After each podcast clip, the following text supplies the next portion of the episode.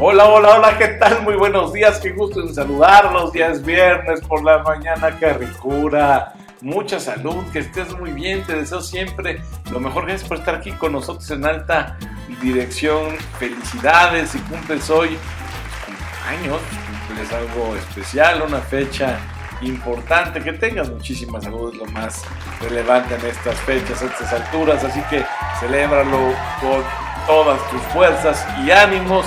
Qué linda está la mañana en que vengo a saludarte. Muchas felicidades a ti que cumples años, celebras algo muy especial, insisto.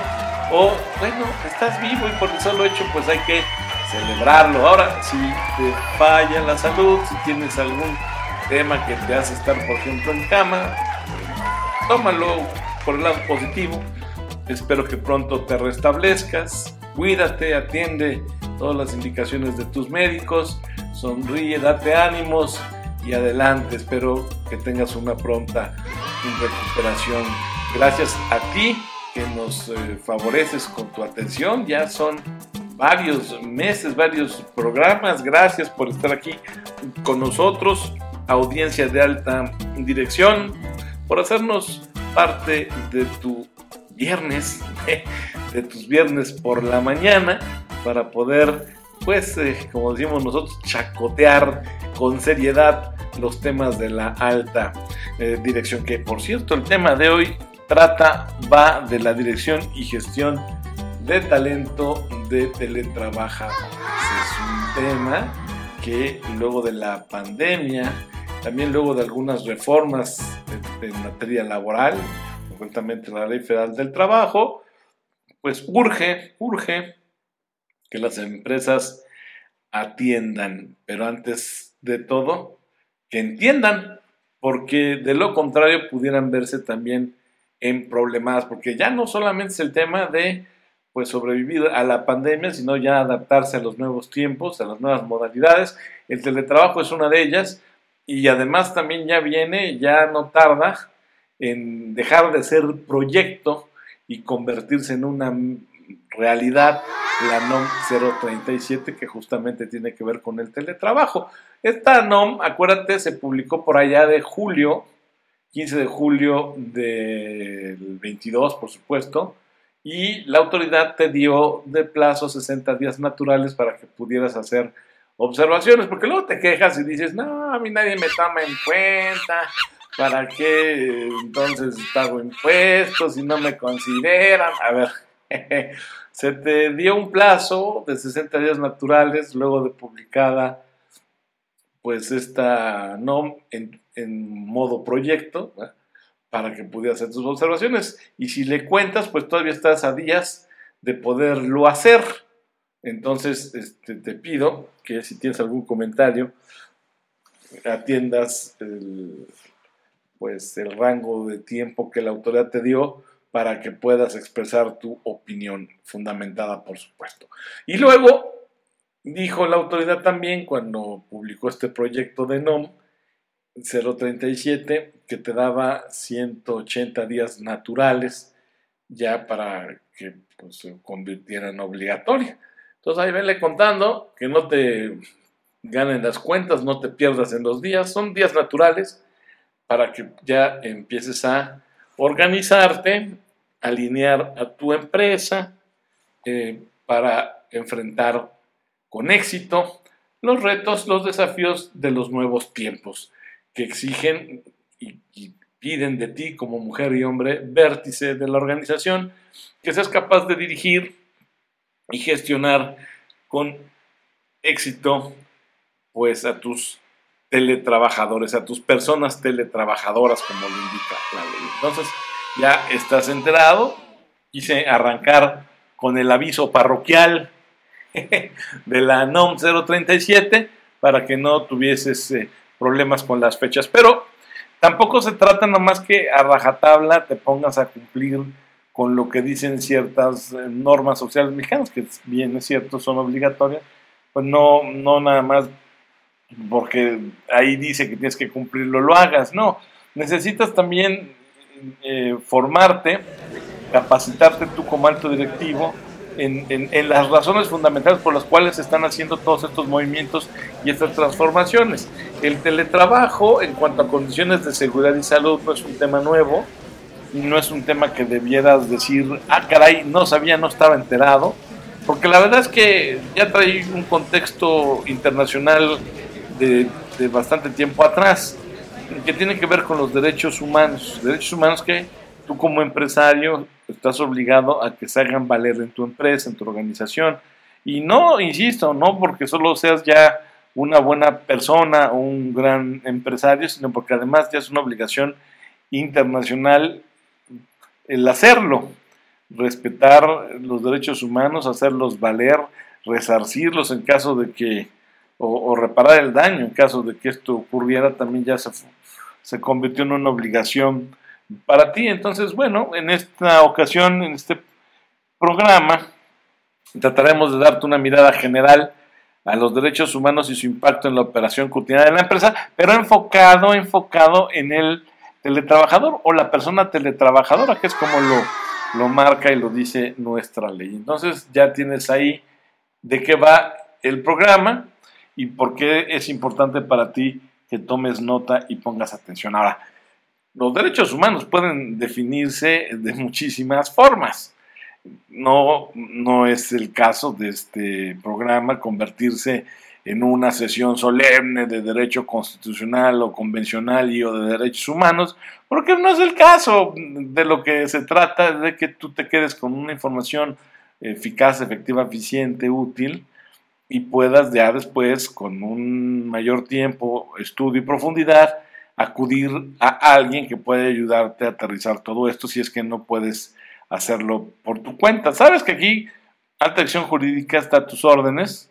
Por cierto, nuestras cuentas de Twitter son arroba mi abogado Luis, arroba altadirjuri. Búscanos y con mucho gusto te apoyamos y te asesoramos para que estos nuevos constructos de dirección y gestión de empresa puedas materializarlos sin contratiempo en tu organización. Entonces te decía, la definición de derechos humanos para después aterrizarlo a lo que es la elección y gestión de teletrabajadores, pues pudiera revisarse en tres grandes bloques. Primero, piensa que los derechos humanos son exigencias éticas de importancia fundamental y que están adscritas a toda persona humana por la sola condición de serlo. Entonces ahí tienes una una primera este, aproximación para lograr un concepto. También toma en cuenta que los derechos humanos hoy son exigencias sustentadas en valores o principios históricos, históricos, históricos materializados en normas de derecho que pueden ser de origen nacional o internacional y que van acorde con ciertos parámetros de justicia y legitimidad política. Y es el segundo. Y el tercero, pues vaya, son este, los derechos humanos un concepto construido a partir de tres dimensiones, una dimensión filosófica, ética, por supuesto, política, relacionada con la legitimidad, y jurídica, que por supuesto está de la mano con la justicia. Y tienes pues, a grosso modo, cómo podríamos nosotros encapsular una eh, definición de derechos humanos, insisto, no quizás la más ortodoxa,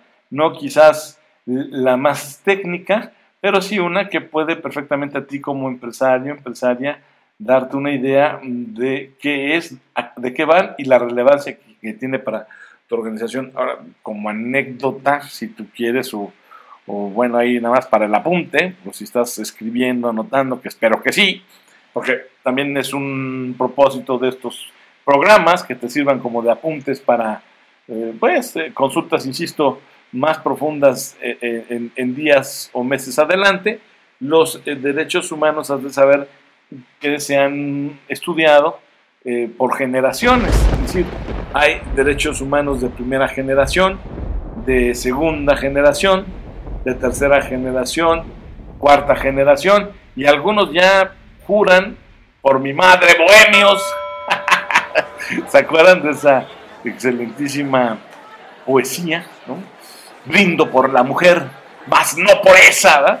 Entonces, sí, claro, eso ya la recordaste. Bueno, pues por mi madre Bohemios, juro que este, estos eh, derechos humanos de distintas generaciones, pues te van a servir a ti como parámetro, como referencia para gestionar la empresa, porque además, te insisto, hay quienes aseguran que ya también debiéramos hablar de los derechos humanos de quinta generación y los más, los, los más este, vanguardistas o disruptivos ya hasta dicen, oigan, pues de una vez de sexta generación, pero bueno, no nos vayamos tan hasta allá. Recuerda, si te sirves, pero que sí, que eh, conozcas que los derechos humanos de primera generación, por ejemplo, el valor que buscaban proteger era el de la seguridad y la autonomía moral. Los de segunda generación buscaban o buscan proteger como valor a la libertad y los de tercera generación a la igualdad. Ya los de cuarta, el valor que pretenden proteger es el de la solidaridad. Y te insisto, te digo, bueno, esto no quiero que lo tomes como una clase de derecho convencional, constitucional o derechos humanos, mucho menos de amparo, porque no va por ahí. Digo, si algún día armamos algo, pues te invitamos, pero esto es nada más, insisto, para ti como dueño de empresa, mujer de vértice, hombre de vértice de tu organización. Eso sí, no importando si encabezas una micro, pequeña, mediana, gran o multinacional empresa. Lo que te estamos diciendo, lo que estoy diciendo aquí, aplica sí o sí, no, no necesariamente eh, relacionado con tu tamaño. O sea, aquí el tamaño, el tamaño no importa. Entonces, bueno, pues qué padre, qué bueno que aquí el tamaño no importe. Otra de las razones por las cuales es importante que tú eh, te metas a revisar a profundidad o estudies el, impacto que tienen los derechos humanos en la empresa o cómo es relevante que tú, alto directivo, te involucres en los derechos humanos y cómo se aterrizan en la organización, es porque mm, todo esto también ya tiene un sustento internacional. La ONU tiene ahí por ahí un protocolo, un marco, ¿no? Para proteger, respetar y remediar los derechos humanos. Y este marco de la ONU para proteger, respetar y remediar los derechos humanos están basados, están aterrizados o están sostenidos en, tres pilares. Y los tres pilares, no me voy a aventar aquí el, episodio diciéndotelos, pero sí, ya te dije cuál es la fuente, la base.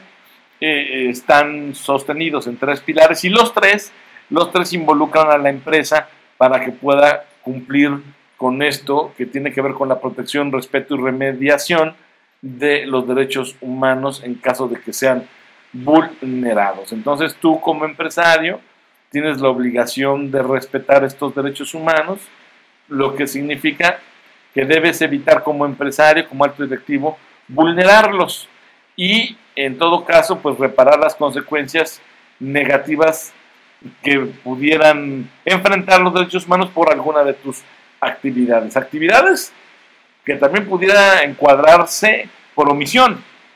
Entonces también ten mucho cuidado al respecto. No solamente con la actividad, sino también por omisión puedes tú incurrir en la violación de derechos humanos. Por una eh, negligencia, ¿no?